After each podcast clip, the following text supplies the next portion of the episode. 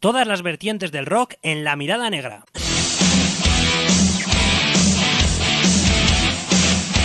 Actualidad, noticias, entrevistas, crónicas de conciertos y todo lo relacionado con la música que tú y yo sentimos.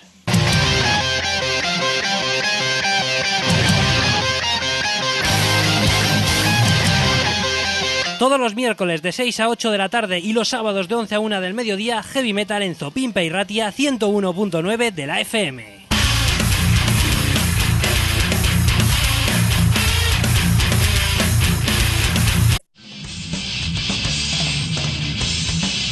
Las dos ediciones semanales de La Mirada Negra en la Oroguita Masaspi.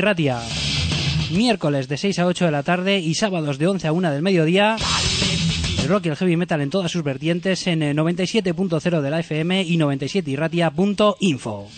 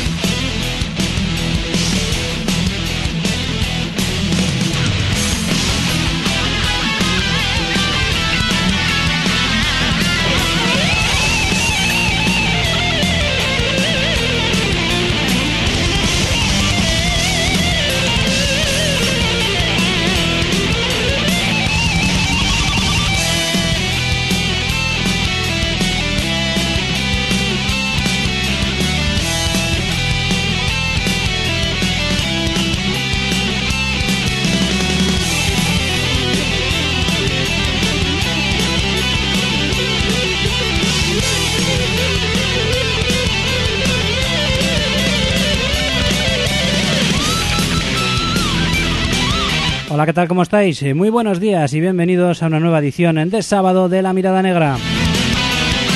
24 de junio del año 2023 y dos horas por delante para disfrutar eh, de nuestra música del rock y del heavy metal, eh, difundir lo que se está haciendo en la actualidad en esta cultura que sigue siendo amplia y variada que entendemos pues que merece esa atención. Si tú estás ahí es porque seguro, seguro que te interesa todo esto si podemos cumplir en alguna medida con eh, lo que demandas como seguidor de la música y como oyente de un programa de radio, me doy por plenamente satisfecho. Siempre agradecerte lo primero que estés ahí, por supuesto, y vamos a comenzar. Y vamos a hacerlo con la banda invitada en el día de hoy porque eh, Kecia serán eh, los invitados centrales presentando su nuevo trabajo discográfico, un EP de cuatro temas que lleva por título Disclosure y que dentro del metal extremo sigue ahondando en esa tesitura que yo entiendo que la banda venía manteniendo un poco entre el sludge, el doom, un sonido sucio, áspero, elaborado y yo creo que de muchísima calidad. lo mejor, primero lo escuchamos, escuchamos alguna de sus canciones y enseguida entramos con, con la banda. Embrace the Fire es uno de los temas que se incluyen en este Disclosure y vamos con la música de Kecia.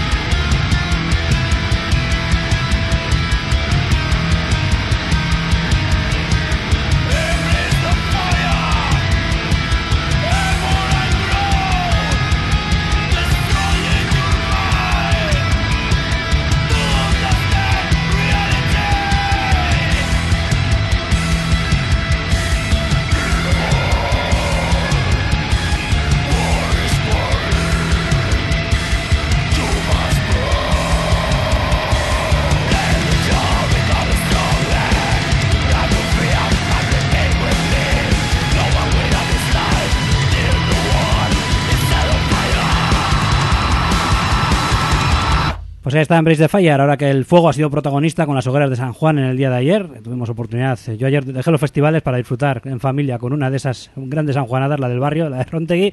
Y bueno, pues este Embrace the Fire pues nos sirve también con un poco de homenaje a ese fuego, ¿no? Y uno de los temas, bueno, el tema que fue eh, además anticipo eh, de lo que ha sido el, nuevo trabajo de Kecia, este Disclosure, eh, y entiendo que también un anticipo que se elegiría a modo de single porque precisamente representa bien lo que es la banda día de hoy.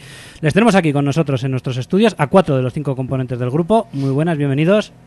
Apa, Antonio, buena gente. A ver qué tal se os escucha, a ver si doy con, la tecla adecuada en cada, en cada caso. Bueno, dicho que, que tema que, que venía eh, a suponer eh, pues un anticipo ¿no? de lo que ha sido el disco y entiendo que si ha sido así, por algo será, ¿no? Será que es un tema representativo de lo que de lo que es la, de lo que es actualmente. Bueno, sí, más que representativo también es un poco la, la canción que representa un poco el salto que hemos dado de intentar hacer nuevas cosas, ¿no? Es un poco la dirección a seguir y dentro de las cuatro canciones que tenemos igual es la que, la que parte un poco más hacia, hacia otro lado, ¿no? Hacia un extremo un poco más, más bestia, más violento, un poco más técnico y creo que representa sobre todo del disco que tenemos el, salto más hacia adelante que tenemos, ¿no? Mientras que las otras igual pueden mantener un poco más el espíritu Doom, un poco más el espíritu ambiental, esta es más eh, mala hostia y ya está. Sí, llegamos a una, a una, obra que prácticamente es la presentación realmente de un grupo remozado, ¿no? Porque The Unknown ya lo presentamos aquí en el programa con bastantes cambios en la formación, ha seguido habiendo algún cambio más, pero casi casi es el inicio de una nueva etapa, aunque estilísticamente siga eh, unido a lo que hacíais anteriormente, ¿no? Este trabajo. Claro, al final esta canción representa también un poco las, los nuevos aires que han entrado en la banda, ¿no? La, gente que ha entrado nueva, tanto Oski, que venía un poco de Brutal Death con, con Carnivorous Voracity también, como Juan, que venía cantando y venía de, del Grinco, ¿no? Con Forensic. Eh, Michael, por ejemplo, que venía de, de Nick Edge también, y el Batera, que venía también de hacer Greencore, pues al final cada uno aporta un nuevo aire, y eso se refleja bastante bien en esta canción, que como tú bien has dicho, pues representa un poco lo nuevo, ¿no? De, de, Kecia, manteniendo un poco el espíritu que tiene Kecia, ¿no? Un poco de ese sludge, un poco de ambiente opresivo, ambientes oscuros, así. Pero efectivamente, el cambio es brutal en, la banda y se nota un montón. Y a la hora de componer se ha notado, sobre todo para el sudor que hemos tenido que, que, echar para conseguir sacar bueno, este trabajo que esperemos que, guste a la gente. Sí, porque también ha, tardado tiempo, entiendo que en parte también por los cambios de formación, porque han pasado cinco años, luego, por cierto, han habido dos años ahí un poco extraños también, lo sabemos todos. Sí. Y a veces hay que poner como ese paréntesis, pueden ser cinco años, pero como si fueran tres. Eh, pero bueno, las bandas también han aprovechado ese tiempo para seguir trabajando en nuevas canciones. ¿A vosotros os ha llevado vuestro tiempo eh, llegar a sacar un nuevo disco? Eh, ten en cuenta que estos hijos de puta que han entrado a la banda son unos, unos salidos mentales en cuestión de composición. Es decir, cada minuto de cada segundo y cada transición entre riffs está medida. O sea, ha habido discusiones en el local por cada, por cada micra, por cada cambio de nota y todo está bastante estudiado. ¿Y eso qué, qué implica? Pues que nos ha llevado muchísimo tiempo, muchísimos dolores de cabeza no queríamos sacar cualquier cosa. Efectivamente, como has dicho, hemos tenido un tiempo muy bueno de pandemia en el cual no podíamos hacer otra cosa que componer. Y bueno, pues este es el resultado. Un poco de cinco mentes enfermas, que las cinco tenían ideas. ha sido complicado llevarlas todas a un, a un solo punto. Y, pero bueno, eso también es lo bonito, ¿no? Que en una misma canción pues tienes 17 pasajes y 17 pinceladas, cada una de una mente más enferma que la otra.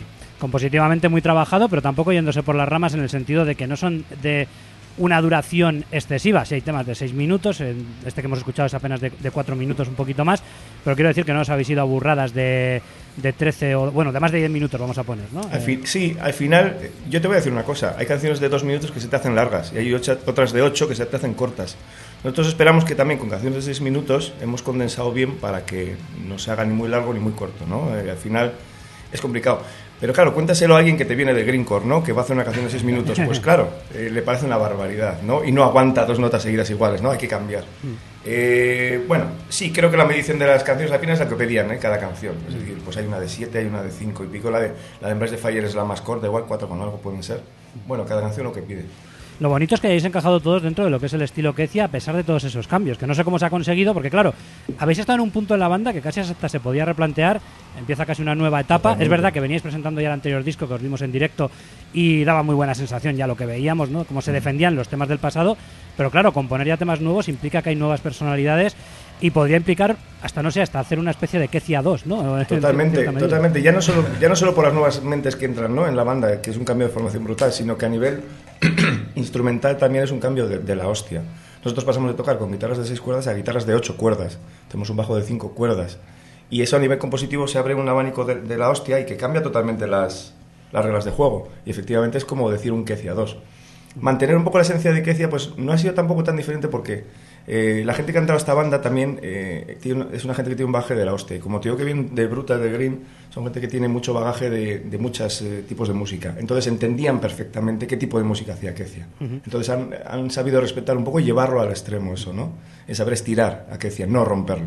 A mi modo de ver, habéis entrado más en el Doom Death, dejando un poquito más de lado. El Sludge está ahí todavía, entiendo yo, lo de post-metal que se os colocaba hace algunos años, yo creo que prácticamente desaparece. A mí el post-metal es un estilo que, bueno, hay bandas que me pueden gustar, pero se me hace como mucho más pesado, ¿no? Y en vuestro caso, sois mucho más entretenidos de escuchar, mucho más divertido de escuchar a Kecia que una banda de post-metal al uso, ¿no? Eh, pues no sé, yo creo que...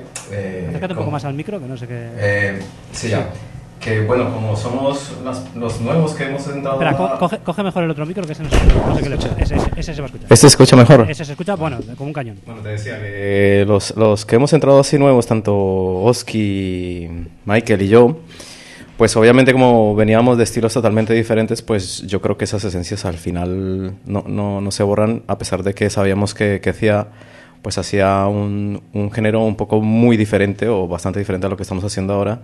Pero como decía Gorky, la, la, esencia sí que la pillamos, pero quisimos llevarla a otro nivel, ¿no? Cuando nos propusimos a hacer con ocho cuerdas, que a la final fue como un poco casualidad de que, que llegase, que llegase esa idea, eh, pues fue experimentar con diferentes sonidos y diferentes estructuras, composiciones y yo creo que lo bonito de todo este disco también es que todo fue muy caótico componer este disco. Y yo creo que eso se refleja en las canciones. Y se refleja entre, entre nosotros también, porque somos un puto caos. No, no, nos entendemos muchas veces. Pero yo creo que eso se refleja en el disco al final, de, de, todo lo que tenemos en la cabeza y lo enfermos que podemos estar. Pues la idea fue reflejarlo en el disco y, creo que, en mi sentido, creo que lo hemos logrado. Sois un caos, pero no da esa sensación de caos escuchando la música de la banda. Quiero decir que hay, hay grupos que a mí me hacen algunas cosas que son, digo, sí, vale, es técnicamente increíble, no sé ni cómo se acuerdan de lo que están tocando, me dejan alucinados para ver en directo, pero no encuentro una canción. Y en el caso de Kecia yo encuentro cuatro canciones que tienen un hilo conductor y que, que, hay una guía. ¿eh? Y luego, ojo, ¿eh? que no tengo nada en contra de las bandas que son pura técnica y que lo ves en directo y te alucinan, pero hay veces que, joder, comérselas en, en casa, ¿no? En el sentido de, de, encontrar un... que te guíe, ¿no? Por una especie de historia, por unos pasajes, joder, me cuesta mucho más. Y Kecia no dejáis de ser un grupo de, de, canciones, al fin y al cabo, a pesar de ese caos que decís. Sí, claro que sí. eso yo creo que lo teníamos claro nosotros desde un principio, ¿no? Lo de la etnicidad y eso, pues sí, está bien, pero yo creo que la idea entre los cinco fue hacer música para divertirnos, sino bueno, aunque nos hemos complicado mucho la vida también, porque nos complicamos bastante a la hora de, hacer el disco, pero, pero siempre creo que hemos pensado en que lo que hacemos a los cinco nos gusta y puede ser caótico, puede ser un poco más moderno, puede ser muy antiguo, lo, lo puedes mirar como tú quieras, pero, pero yo creo que no es, un, no es un disco fácil de encasillar, yo creo que tiene muchos matices y eso ayuda a que sea mucho más dinámico y disfrutable desde mi punto de vista también. Yo sigo viendo muy de old school en el sonido tan sucio que presentáis. Lo que pasa que sí es verdad que ha habido alguna comparación ya incluso con Mesuga, ¿no? Por ejemplo, que a mí me parece que se os quedan un poquito más modernos y además que en cuanto a cambios de ritmo y demás son como más, más brutales, ¿no? Entiendo yo, más... Eh, pues eso, más imprevisibles casi diría yo. No sabemos quiénes son Mesuga nosotros. que Mesuga os conozcan a vosotros, ¿no? Unos suecos, ¿no? sí, nos gusta mucho, la verdad, hombre. Algo de influencia también de ese, de ese género tenemos. Pero bueno, como dice Juan, es que escuchamos música desde country hasta brutal death técnico, pasando por todo lo que hay en medio. Y no ha dejado de influenciarnos en todas las canciones que hemos hecho, tratando mucho aunque esto se habrá escuchado muchas veces, pues mm, de no caer en el saco de un género que esté machacado, que nos etiqueten de post-metal o de doom como pasa ahora o cualquiera de estos, ¿no? O sludge. Nos gusta más pues pensar que se puede aportar algo diferente y aunque esté todo más que hecho, pues bueno, igual encontrar una forma en la que se haga una amalgama de cosas más frescas eh, que no llame mucho la atención, pero que por lo menos no aburra. Como tú dices, pues que sea una escucha un poco más dinámica y no sé, no sé, la verdad. Eh, nos ha costado mucho lo que hemos hecho, pero intentamos, intentamos que lo que se escuche que aporte algo diferente. Y al fin y al cabo metal extremo, en eso sí que estamos todos de acuerdo y ya está, ¿no? el que venía un poco igual de una, onda más alternativa, ¿no? Era, precisamente Mikel, ¿no? Pues sí, pero, pero también, pero bueno, es verdad que tu bajo en Nickel siempre ha tenido mucha, mucha, mucha fuerza también y has encajado aquí perfectamente. Eh, exacto, sí. Yo con Nickets venía con venía de otro estilo totalmente diferente, un rock metalizado así, entonces mucho más básico que esto. Eh, pero bueno, sobre todo diferente. Y en cuanto entré a, esta formación de, estos mangurrianes, eh, me empezaron a enseñar las canciones eh, que tenían compuestas y flipé. Flipé, dijo, pero ¿no vais a repetir esto? ¿No vais a, a, volver a darle una vuelta a esto? No, no, no, esto es todo progresivo, la canción va progresando y, no se repite, no hay estribillos, no hay la estructura típica comercial que hacemos. Eh, que es bueno que se hace mucho en, todos los estilos, ¿no? Eh, del, metal, desde el rock, el pop.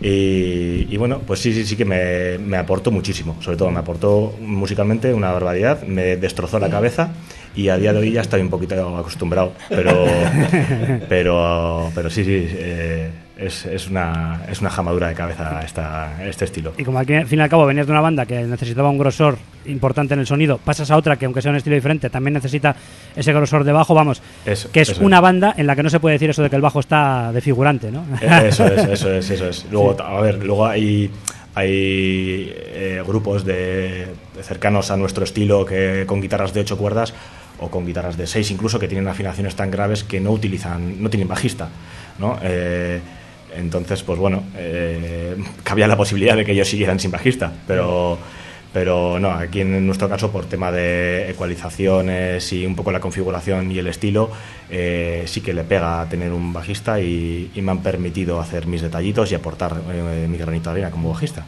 También se ha compuesto ya para dos guitarristas, que recordemos que antes teníais solamente una guitarra. Exacto. Y, y ya se compone también de otra manera, pensando ya no solamente dos guitarras, sino que encima, como bien decís, guitarras de ocho cuerdas, o sea que en ese sentido también igual la, forma de componer cambia bastante, ¿no? La forma de componer, la forma de tocar y la forma de joderte la vida, porque al final eh, no hay cosa peor que tocar en directo una guitarra de ocho cuerdas, por lo menos para mí, que no tengo ni puta idea de tocar ni seis. Entonces, a la hora de componer, lo bueno es que te, te abre un abanico de la hostia. Pero claro, ese abanico de la hostia es como cuando das a alguien mucha libertad, que a veces asusta, porque estoy, ¿qué hago yo con, con todos estos, eh, estos registros que puedo meter? ¿no? Eh, ha habido una cosa también problemática y es el hecho de adaptar las canciones antiguas a ocho cuerdas, que se ha hecho maravillosamente, pues porque al final, por muy tozudos que sea esta gente, son muy buenos. Entonces ha sido muy fácil. Y ahora las canciones antiguas son incluso más gordas y se han adaptado bien.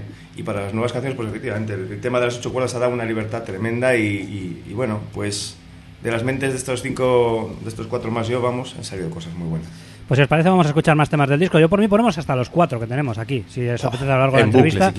Hemos pinchado en vez de, de Fire. Yo lo único el orden, si queréis, os, dejo elegirlos. Luego así, pues quien no quiera no, no os compra el disco. Se coge los cortes del programa y se queda con las canciones por culo.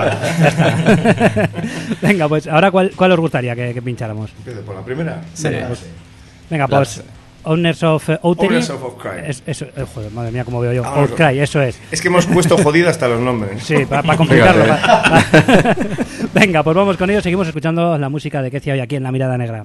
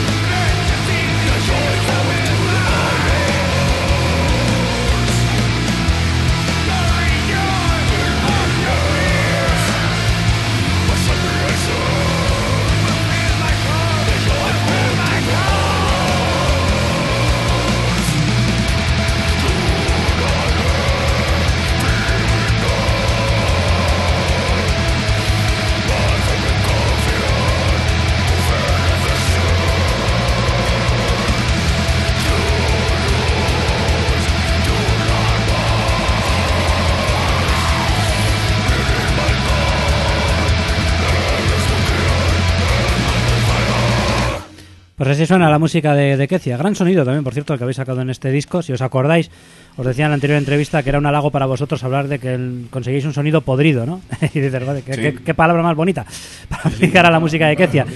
Re- Bonito. Sí, sí, eso es. es- Eso es. Realmente sigue, sigue siendo así, pero eh, se ha dado un salto, entiendo yo, por lo menos en el sonido de la banda, en el sentido de que se perciben mejor todos los matices, ¿no? Todo lo que suena. Bueno, en parte, yo así aquí ya, bueno, y creo que todos pensamos igual, es, es parte de la producción también, porque esto, estábamos hablando ahora mismo de eso. Eh, nosotros teníamos muy, muy enfocado qué, qué queríamos en el disco, pero eh, Sampe, que fue el que- donde, donde grabamos el disco, nos hizo de productor y la verdad que nos echó un cable inmenso. Él, él participó mucho en, en el momento de la grabación, nos dio buenas ideas, nos, nos ayudó a comprender un poco mejor el caos que llevamos encima de la cabeza e inclusive nos corrigió en varias cosas. Y eso aprendimos muchísimo en el estudio en, ese momento. Y gracias a él, pues hay muchos matices que inclusive nosotros no sabíamos que existían. Entonces, pues fue como un plus para nosotros cuando vimos el resultado final del disco.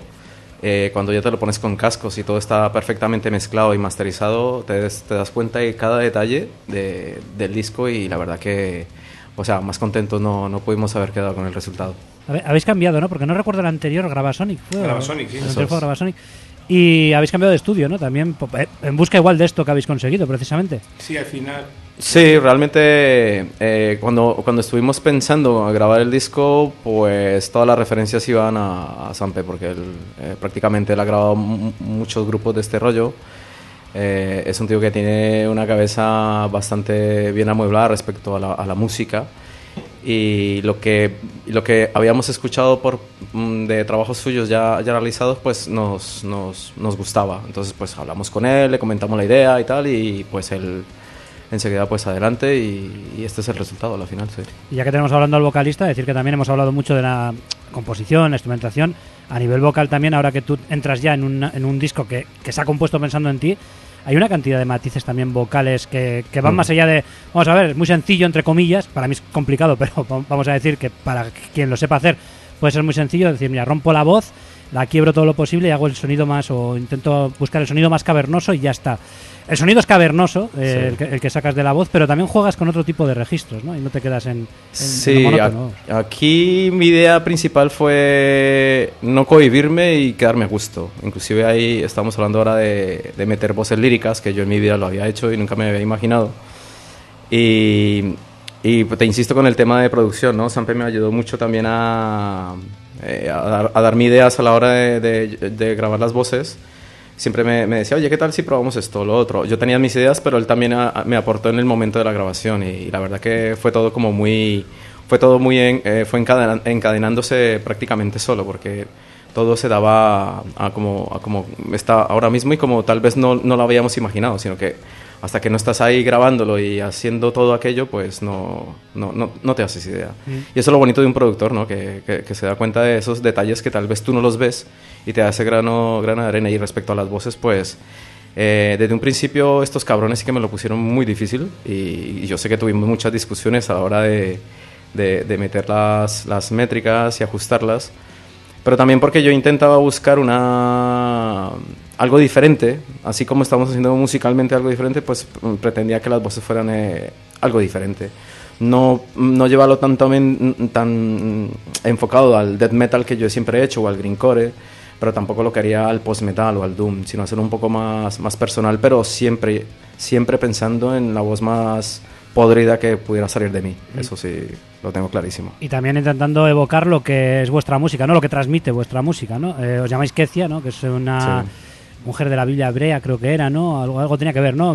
Sí, bueno, es un, es un nombre africano, pero viene de un, de un cuento de Lovecraft, que era una bruja, Ajá. era una, una hija de puta, que había, abría portales para que entraran monstruos. O sea que nosotros dejamos entrar a la oscuridad Sí, en la eso- casa de las eso- gentes. Cuidado con poner el disco de Kecia. Eso es, es que tiene cierto aire ceremonial, prácticamente ritualístico, ¿no? Escuchar a Kecia. Sí, nos, nos libramos un poco de... A ver, eh, antiguos discos, el primer disco y el segundo, eh, tenían más eh, influencia del tema Lovecraft, ¿no? Y eso se reflejaba. Era una excusa para dar oscuridad a nuestra música. Pero ahora la oscuridad ya viene de nuestras mentes caóticas. Ya no necesitamos a ningún Lovecraft. Ya, ya tenemos el caos nosotros en el interior.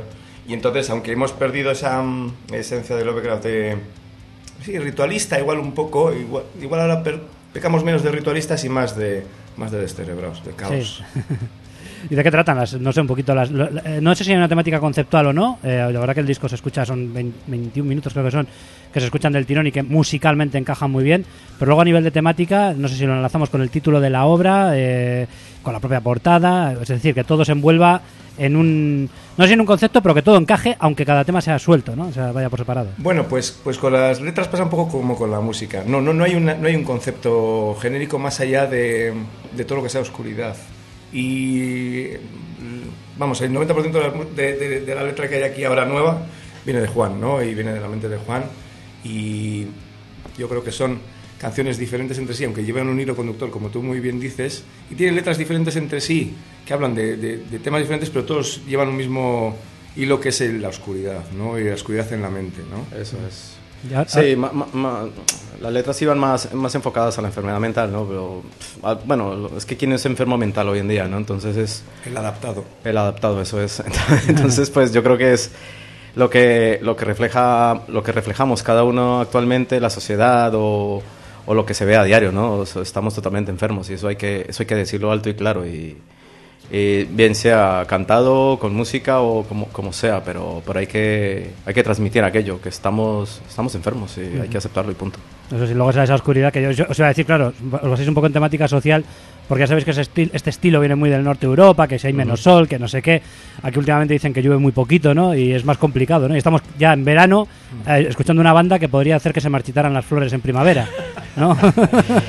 Si eso llegase a ser así, me sentiría muy orgulloso. Es que, mira, es, es muy curioso lo que has dicho antes de que ya nos alejamos un poco de post-metal. En realidad, el post-metal se alejó de post-metal. Porque, como tú bien dices, en el norte de Europa, en Suecia, había, había corrientes de post-metal que todos eh, de repente escuchaban a Neurosis y flipaban, ¿no? Y empezaron a salir grupos que, que copiaban de eso. Pero había grupos muy caóticos que se derivó en un estilo que era más mathcore, eh, tipo Dillinger Escape Plan. Pero que había bandas, sobre todo en Suiza y en Suecia, como Sora o cosas así, que hacían ese metal caótico que era post-metal. Pero, pero triunfó más la- el post-metal de Cult of Luna, el post-metal este ambiental de depresión, de sí. depresión sueca, ¿verdad? Sí, Entonces sí, sí. ese post-metal ha quedado como el post-metal predominante a día de hoy. Y a día de hoy tenemos seten- 700 copias de Cult of Luna, 700 copias de, de bandas así, ¿no? Nosotros igual sí que nos alejamos para volver al post-metal que igual había antes, ¿no? Que eran herederos de Botch, de Bridge, de, de- de gente un poco más jodida de la cabeza. o sea, que si es una etiqueta que te gusta, entonces. A mí me encanta Ah, el vale. post-metal, pero somos post-post-metal. Sí, te iba a decir yo, somos más Paco Postmetal. Paco Postmetal. Pospachi. bueno, eh, por cierto, la portada eh, es la mejor portada de los tres discos que tenéis hasta la fecha, bajo mi punto de vista, sin sí. ninguna duda. Sí. Oscura, como tiene que ser, ¿no? Para, para- reflejar lo que, lo que hay dentro, pero es que luego hay un montonazo de detalles, ¿eh? Eh, la portada fue, bastante curioso porque en el, en el, en el, en el- buah, es que es una larga ¿Por qué tardó Juan en la, salir la la portada? larga historia es una larga historia igual nos, nos tendrías que traer tres, a tres programas más pero para resumidas cuentas y sí creo que estoy estamos de acuerdo en el momento que pensamos en la portada eh, pues ya, ya teníamos más o menos una idea enfocada eh, yo cont- contacté con un chaval que es de Indonesia eh, de cariño le decíamos el puto indonesio le, le seguimos llamando pero es un chico súper majo, es un profesional de la Copa de un Pino y hace unos diseños increíbles. Y con él intentamos hacer la. Le, le preguntamos por, por más o menos por la idea. Y eso fue 200.000 correos, ida y vuelta para saber. O sea, para tratar de darle enfo- el, enfoque que queríamos nosotros, ¿no? Y yo sé que para él fue un comodero de cabeza muy grande también, porque nos lo dijo. Y, pero ahí tienes el resultado, un tríptico que, que cuenta más o menos eh, la enfermedad mental en la que andamos nosotros prácticamente. La historia de por qué la portada ta- se tardó tanto se la dejo a, a Gorka. Que va Vamos a ver, de repente tenemos, tenemos a un indonesio haciéndonos una portada y va a ser la hostia, porque encima habíamos visto conciertos y está muy bien. Y de repente dejamos de tener comunicación con él. No sabemos qué ha pasado. No aparece en redes sociales. A ver, eh, te cuento que esto es una, una pequeña anécdota dentro de todo lo que nos ha pasado grabando este disco, que como bien dice Juan, necesitaríamos muchos programas para ello. Bien, de repente, a los meses, volvemos a tener comunicación. Y resulta que este chaval había tenido problemas con el gobierno indonesio por alguna declaración que habría hecho por redes sociales y le había metido a la cárcel. Con lo cual- O sea, que eso pasa en todos sitios, entonces, ¿no? Claro, para- En, en algún sitio hasta por satánico podría ser. Sí, sí, sí, efectivamente. Vete, vete a saber por qué, pero tío Sí. en la cárcel. Pero podemos decir que toda su experiencia en la cárcel se ha reflejado en nuestra portada, que es lo que nos interesa. lo ha vivido, lo ha transmitido y ya está, ¿no? Lo importante es que haya visceralidad y, y la actitud de reflejada, por supuesto. Refleja cárcel en Indonesia. Por, por cierto, el título Disclosure, el significado literal es divulgación, algo así. Disclosure es como una per- cuando eh, por ejemplo, el Pentágono releva, ¿no? revela documentos que antes Sí. no estaban, ¿no? Eso hace un disclosure, es una apertura, ¿no? Pero nosotros lo hacemos con la oscuridad. Desclasificación. Yo voy a buscar el significado y dirá. Sí, como desclasificación. Sí, divulgación. Vamos, pues eso, divulgación, dar a la luz. O sea, sacar a- Dar, a- dar a luz, efectivamente. Pues nosotros sacamos esa oscuridad. Descubri- descubrimiento también, un poco, ¿no? Sí, sí. Pues, pues, pues perfecto. Vamos con, eh, con otro tema del disco, si os parece. Vamos y, y luego pinchamos ya el último, seguimos con vosotros y pinchamos el último tema. Y si queréis seguimos por orden, aunque yo he empezado con Embrace the Fire, que, se- que era el, el- el tercero. Nos quedamos con eh, Omniscience Failure, que es, el, que es el segundo. Y seguimos escuchando vuestra, vuestra música, la música de Kecia. Invitados hoy aquí en La Mirada Negra.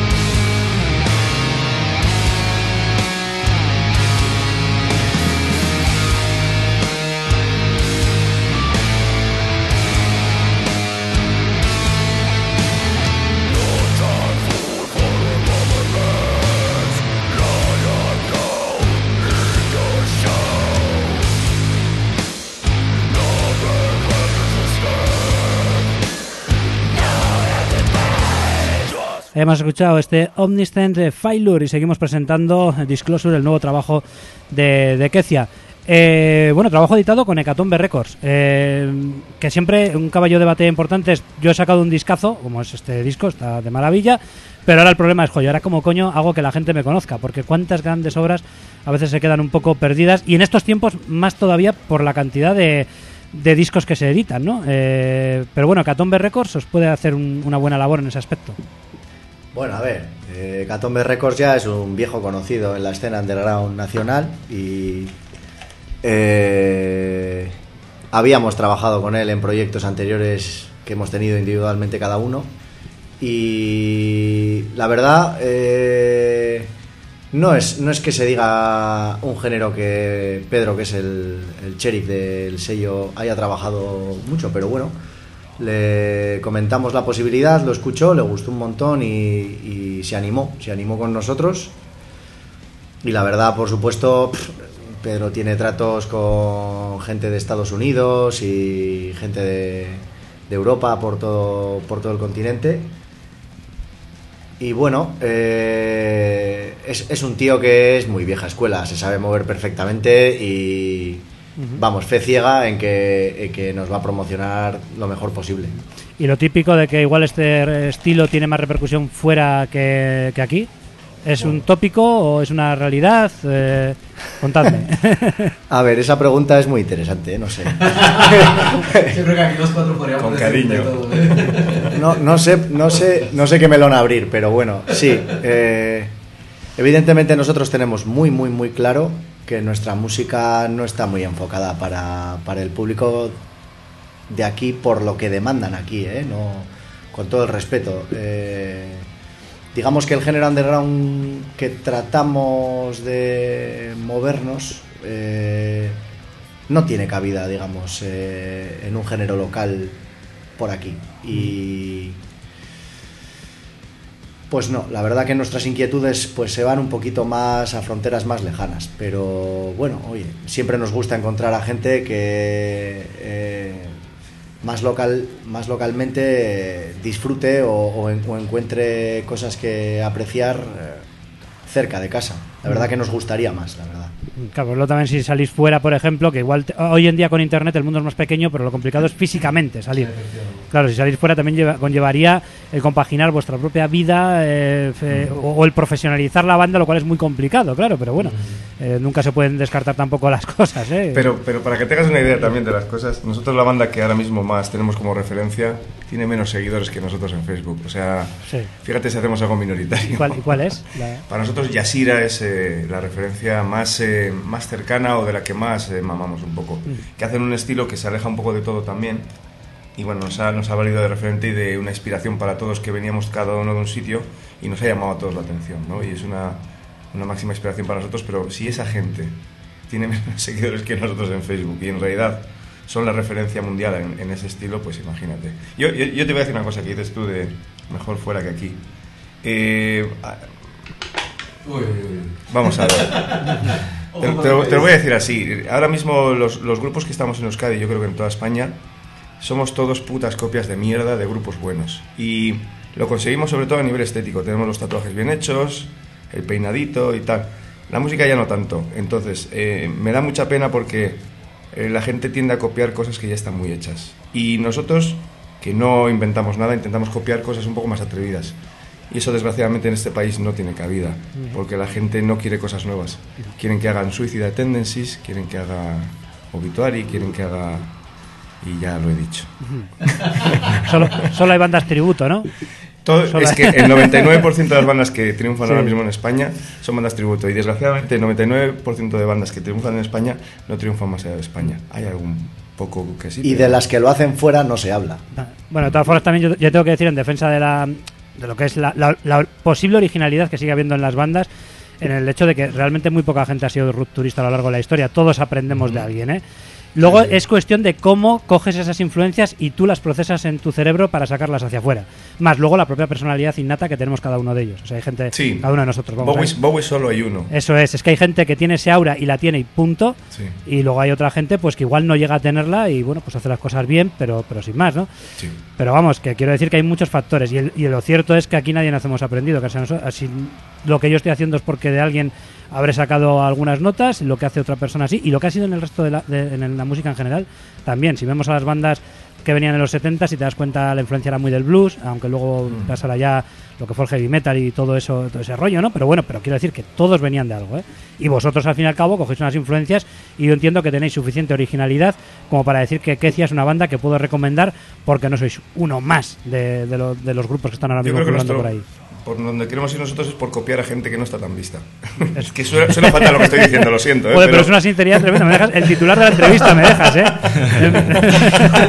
Porque no la, no, no la transcribimos. Y ya- ponerle música eh, podrida, como dices tú. Sí, sí, sí, Si la transcribiéramos sería el titular, de- desde luego, sin, sin- De, de todas maneras, para suavizar un poco lo que acaba de decir Gorka, también está, bueno, siempre lo hemos dicho y creo que eso lo sabrás tú de sobra, la música está hecha y, y es muy, muy complicado eh, ser original hoy en día.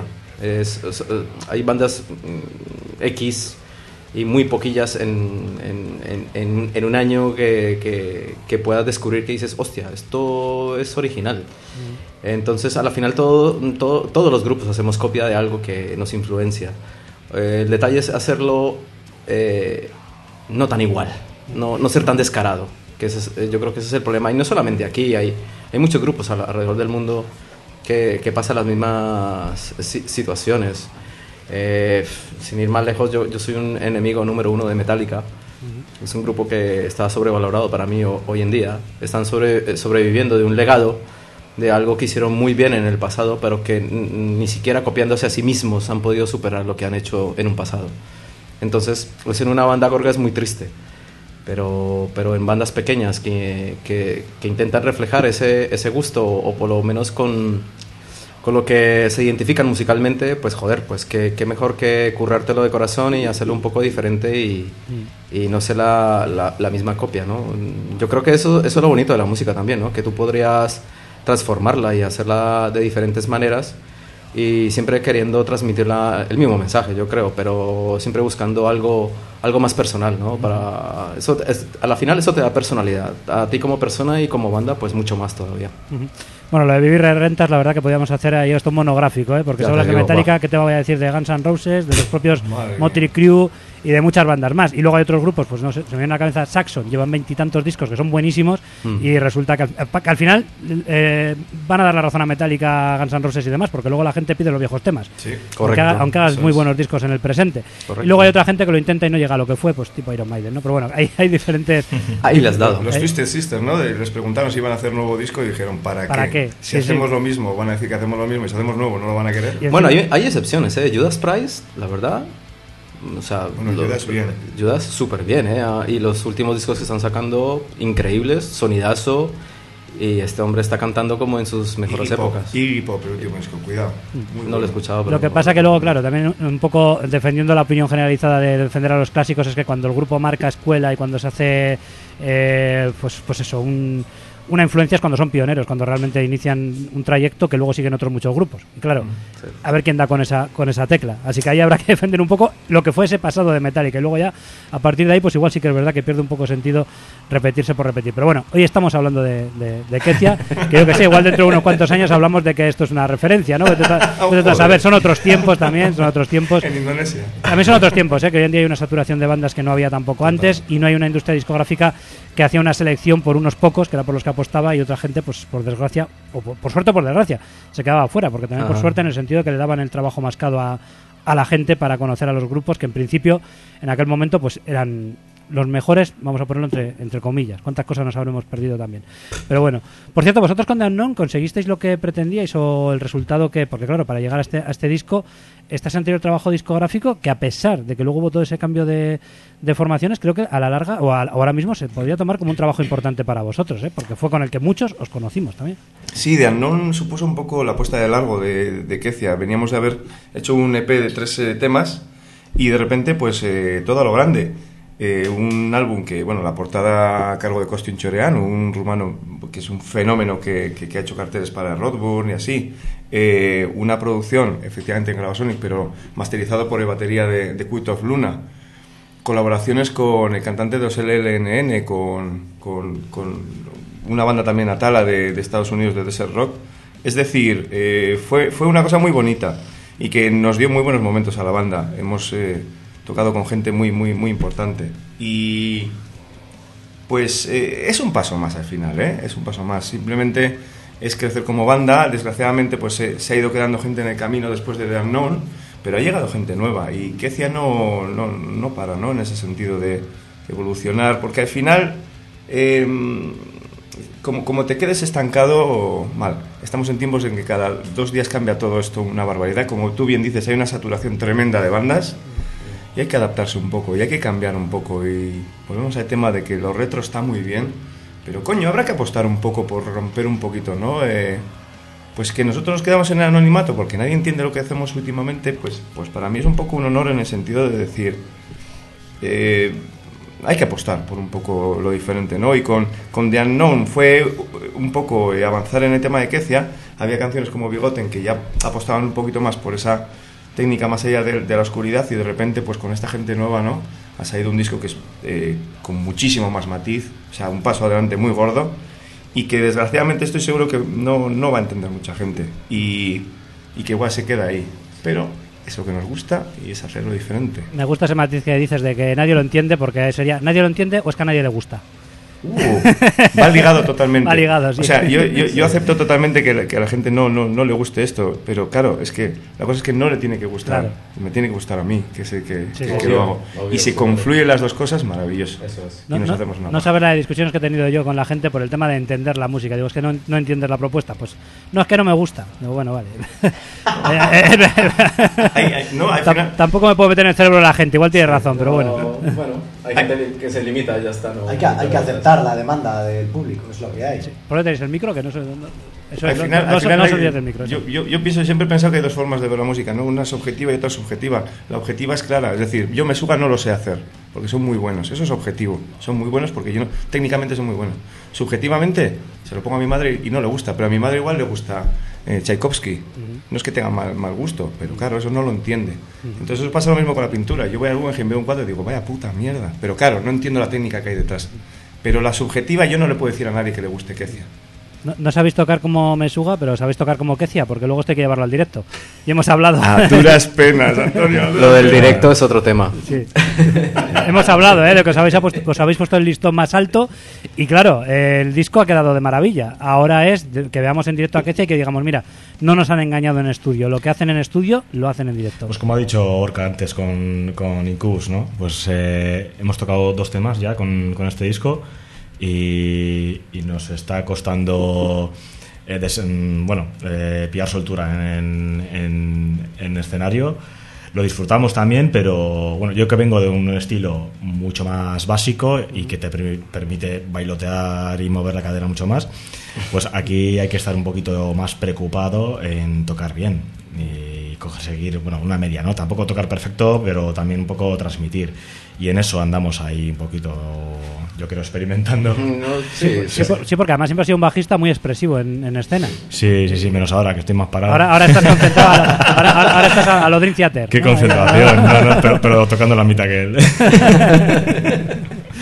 Bueno, pues, próximos No, directos. no, los, di- los directos van a ser, son guapos, ¿eh? porque no solamente es eh, nosotros tocando, sino un poco la en estos dos conciertos que hemos dado también nos, ha- ya- Sí, la nos, presentación. nos han dicho pues, el tema de la iluminación, de un poco esa oscuridad, la tenemos mm, también atrechada ¿no? alrededor de nuestro. Sí, bueno, eh, yo creo que hay que aportar también otro punto de vista, es que desde un principio siempre hemos pensado en el show que, bueno, lo tenemos claro los cinco, ¿no? Si defender el disco en directo yo creo que es lo más importante y si no, nos, yo creo que los cinco pensamos igual en ese sentido, de que una banda nos convence más por su directo que por su disco, ¿no?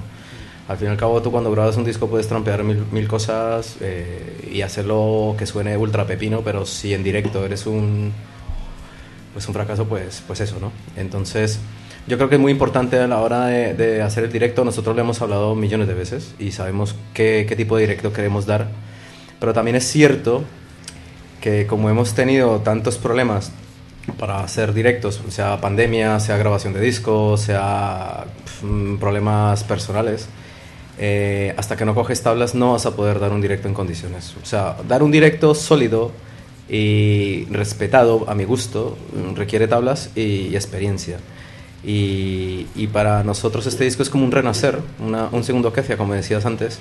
Entonces todavía como estamos, estamos como en la tarea ¿no? de, de- de ofrecer ese directo que queremos dar. Eh, el último concierto que dimos ahí en, en- con el Coba Sessions, pues nos sentimos súper cómodos. Además eh, fue un, un escenario bastante cómodo, grande, eh, sonidazo, luces, todo fue de 10. Eh, el, problema fue, el problema fue nosotros, ¿no? que no nos sentíamos como, hostia, estamos tocando en, en directo, ¿no? a ver cómo, cómo lo gestionamos, que cuidando cada detalle, tal. Así como hemos sido muy detallistas a la hora de componer el disco, pues nos, somos igual de detallistas a la hora del directo y estamos en esa tarea ahora, hoy en día todavía. Pero para eso pues necesitamos más directos. Entonces, esto es como un mensaje subliminal para aquellos que les pueda interesar, que estamos abiertos a, a tocar donde nos inviten. Y, y además, ¿cuántas veces te gusta luego más un disco después de ver a la banda en directo y que te haya convencido en directo? Correcto, Eh, o sea, de eso se trata. Y bueno, y también eh, hemos hablado un poquito fuera de antena del tema de videoclips, que no, no hay videoclip como tal de este disco, sí que hemos hablado de un, vamos a decir un single adelanto, ¿no? que era Embrace de, de Fire, pero single como tal, en cuanto a videoclip no hay. Eh, se está poniendo remedio a eso, ¿no? Por lo que me habéis dicho, ¿no? Va a haber próximo videoclip. Sí, esa es la idea. eh, a ver, un día de cerveza nos pusimos a la tarea de decir qué coño vamos a hacer de un videoclip y hemos llegado a la conclusión de hacer algo totalmente diferente a lo que pueda ser la, canción o lo que quiera transmitir y estamos trabajando en ello. La idea es eh, recopilar bastante material respecto a la idea que tenemos, hacer el montaje y, y sacarle, pero estamos en ello, estamos trabajando ya mismo en ello. De Embrace de Fire. Eso es. O sea, el, el videoclip, vale. Eso Pues, es. pues eh, lo anticipamos ya nosotros y que no tarde mucho en salir, ¿no? ¿No tenéis algún plazo? bueno, Vamos viendo, vamos viendo. vamos a ver. Nece- Porque tenemos eh, actores muy refutados, eh, entonces habrá gente conocida por ahí. No, no me ha respondido Nicolas Cage todavía, tío. y- No, Es el único que falta, entonces. Sí, sí, sí. Bueno, estaremos pendientes ¿eh? de ese videoclip, por supuesto también del futuro de Kecia en cuanto a directos, que espero poder veros. No os viene el Coba Sessions porque no estaba por aquí, pero si no hubiera estado ahí. Hoy estaremos en el Coba, ya no en el Coba Sessions, sino en el Coba, que tendrá lugar eh, hoy mismo en, en- en Abadiño. Y que vosotros, bueno, pues habéis servisteis de anticipo, entrando un poquito a última hora, pero me dio más pena todavía eh, perderme la cita por eso, porque encima estabais vosotros ahí, que tenía ganas, ganas de veros. Así que por mi parte creo que poco más que, que añadir, que para mí ha sido un placer tener- teneros aquí de nuevo que por supuesto las puertas están abiertas para, para cuando queráis volver. Este programa es para bandas como vosotros precisamente y solo tenéis que decírmelo y yo ya intento organizarme para que nos cuadre bien a todos y podamos presentar más música de, de Kecia o lo que tengáis entre manos en cada, en cada momento. Si me he dejado algo fuera de la entrevista que queréis añadir, lo añadís para terminar y luego terminamos con, eh, eh, ¿cómo se titula el último? The Labs. el ¿no? lapse. The Labs.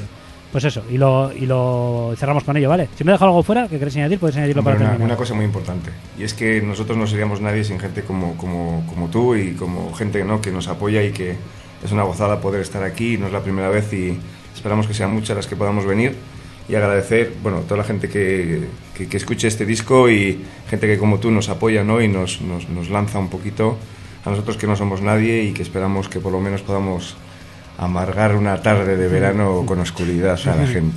El problema, el problema es que nosotros tampoco somos nadie, si no, Bueno. igual conseguiríamos que Kecia fuera, fuera alguien y si lo conseguís, lo conseguiréis por méritos propios. Bueno, eso, eso- eso es lo suyo, desde luego. Bueno, pues si os parece, cerramos ya con ello y lo dicho, para mí, para mí un auténtico placer y también si estamos aquí nosotros es precisamente por, por la música, por los que hacéis música, al fin y al cabo. Así que las puertas siempre abiertas y vamos a cerrar con ese delapse, ese último tema, el cuarto de este EP que hemos presentado hoy aquí de, de Kecia. Hasta otra, chicos. Es que ricasco, Antonio. Gracias.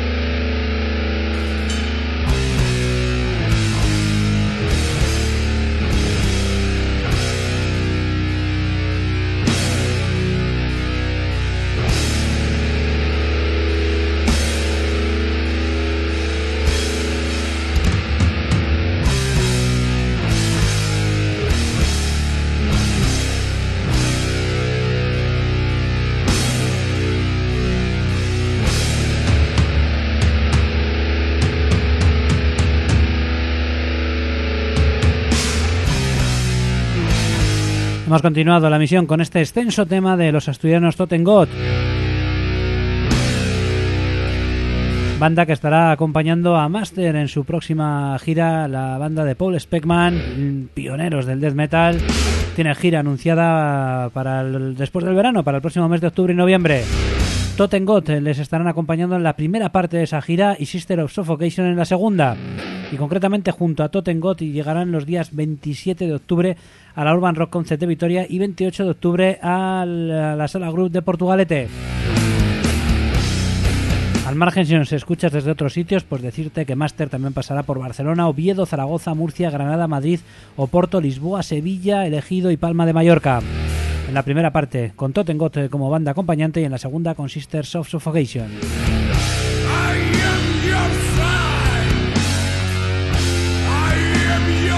Seguimos, eh, recuperamos ahora el metal extremo hecho aquí en, Vizcaya porque vamos a, a pincharos este trabajo editado en 2019 y que sería el cuarto en la trayectoria de Conflict Noise, pero que no había sonado por aquí.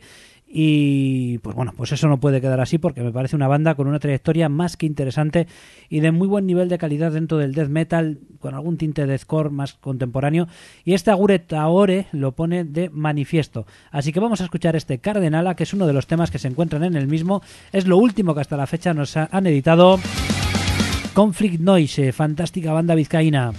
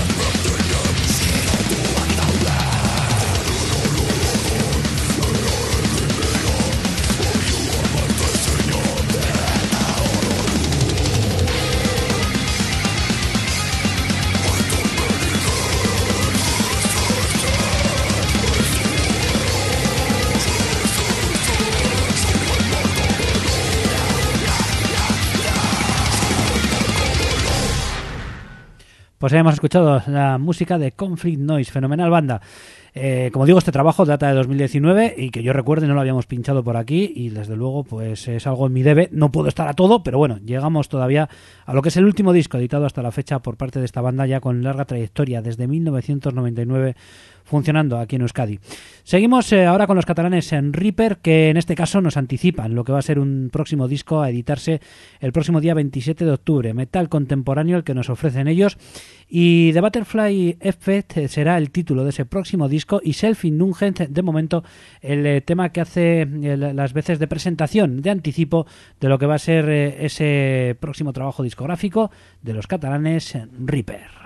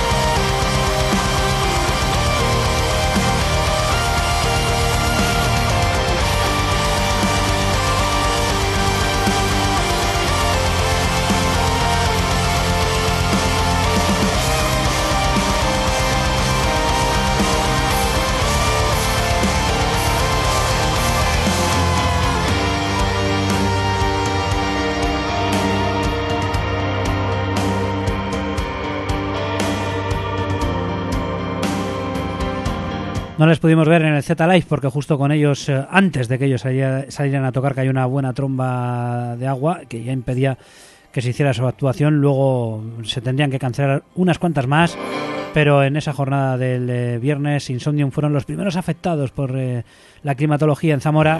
Pero bueno, nos desquitamos pinchando su música, como es el caso de este de Reticen Argent Moon, es el EP que hace un tiempo editaban Insomnium, que ya tiene un nuevo trabajo discográfico y que vamos a pasar a, a, pinchar a continuación, para que también lo podamos disfrutar. Aunque este EP creo que no lo habíamos hecho sonar todavía en el programa, y creo que estamos ante una banda de las más importantes en los últimos tiempos. Llevan ya mm, años también haciendo esto, pero parece ser que en los últimos años han conseguido un gran respeto y un gran nombre a base de constancia en el trabajo de grandes lanzamientos discográficos y bueno y de mucha calidad dentro de un death melódico atmosférico que los fineses realizan de manera absolutamente fabulosa.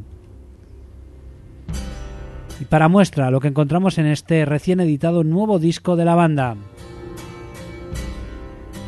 Basado en el año 1696, año de brujería, año de hambre en la población de Finlandia, y de ahí han sacado una historia conceptual para este año 1696 que es lo último que nos han presentado Insomnium, editado en este pasado mes de febrero.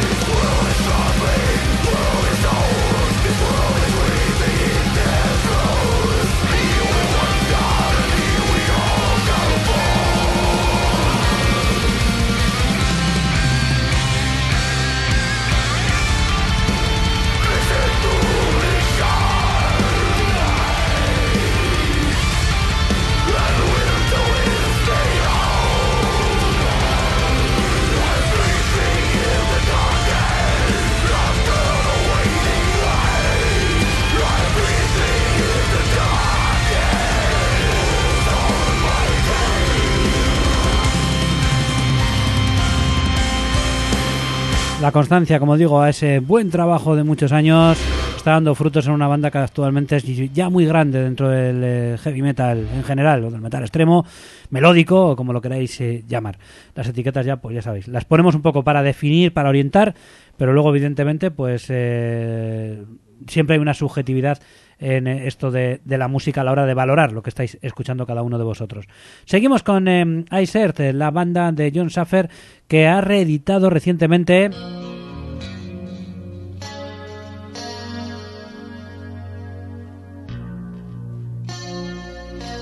dos EPs, eh, Hellrider y I Welcome on You. Algo que se eh, editó el eh, 28 de abril de este 2023 y que son eh, están compuestos por rarezas de la época del grupo entre los vocalistas Tim Ripper Owens y Matt Barlow en 2007 y 2008. Eh, Hellrider se compone de las canciones Prophecy, eh, Birth of the Wicked y The Coming Curse, originalmente del álbum Something Wicked, eh, This Was Comes, del año 1998, y que a finales del verano de 2007 se volvieron a grabar con la participación de Owens. Y lo que estamos escuchando es de Claudine, que pertenece a I Welcome on You, que incluye además de este tema Setian Massacre y a Char to Keep, del álbum de 2007 Framing Armageddon, Something Wicked Part 1, y que fueron remezclados y remasterizados en 2008. Cuentan con la voz de, Matt Barlow, que regresó en aquel momento a la formación. Reediciones de Isert, así que os dejamos con este tema con la voz de Matt Barlow de The Clothing, de I Welcome on You.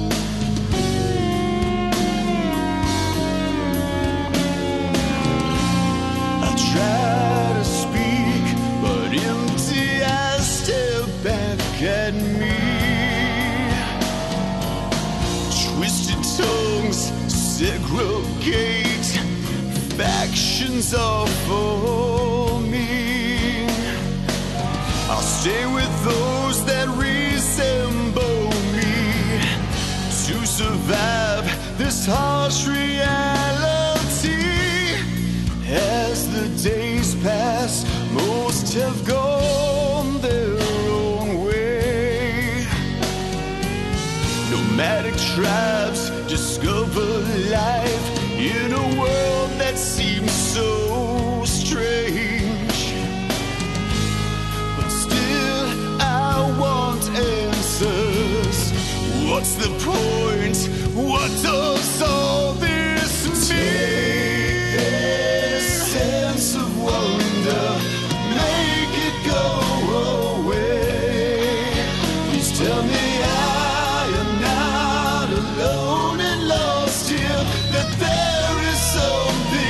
That's made me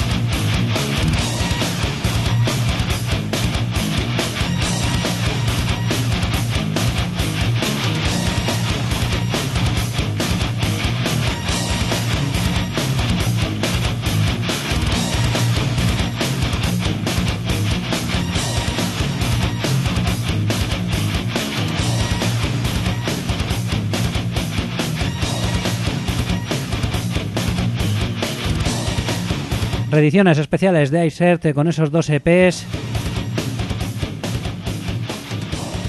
Y concretamente seguimos escuchando el final de este eh, de Clothing de eh, I Welcome on You.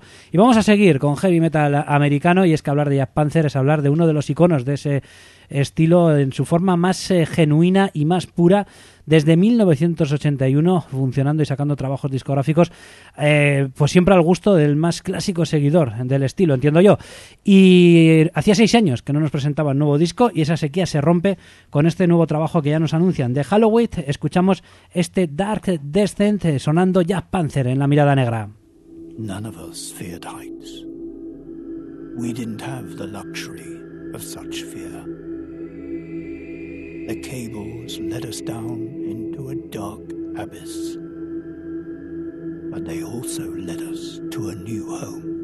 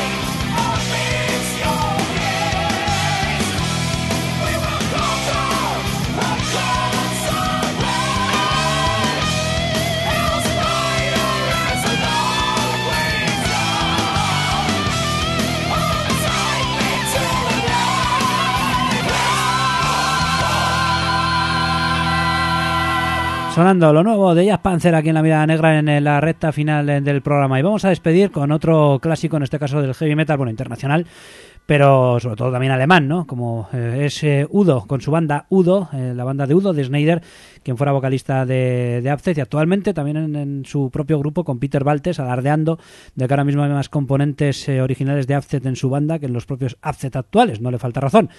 Pero bueno, eh, luego evidentemente Abceth sigue sonando también muy muy bien. La verdad que tenemos por un lado a Udo y por otro lado a Abceth, yo creo que en muy buen estado de, forma. Y Udo lo va a volver a demostrar con este nuevo lanzamiento discográfico que ya nos presenta y que lleva por título Touchdown y que nos anticipa con eh, Forever Free, con eh, esta nueva eh, composición, esta nueva canción, marca de la casa, con la cual despedimos el programa. Lo nuevo de Udo sonando para cerrar el programa de hoy. Gracias por la escucha. Volvemos a estar contigo el miércoles, ya lo sabes, en directo en los puntos habituales y síguenos siempre en lamiradanegra.com donde puedes descargarte cada uno de los programas, bueno, descargarlos, escucharlos en streaming, lo que tú quieras, vamos, que este programa sea de tu provecho. Hasta otra. Agur.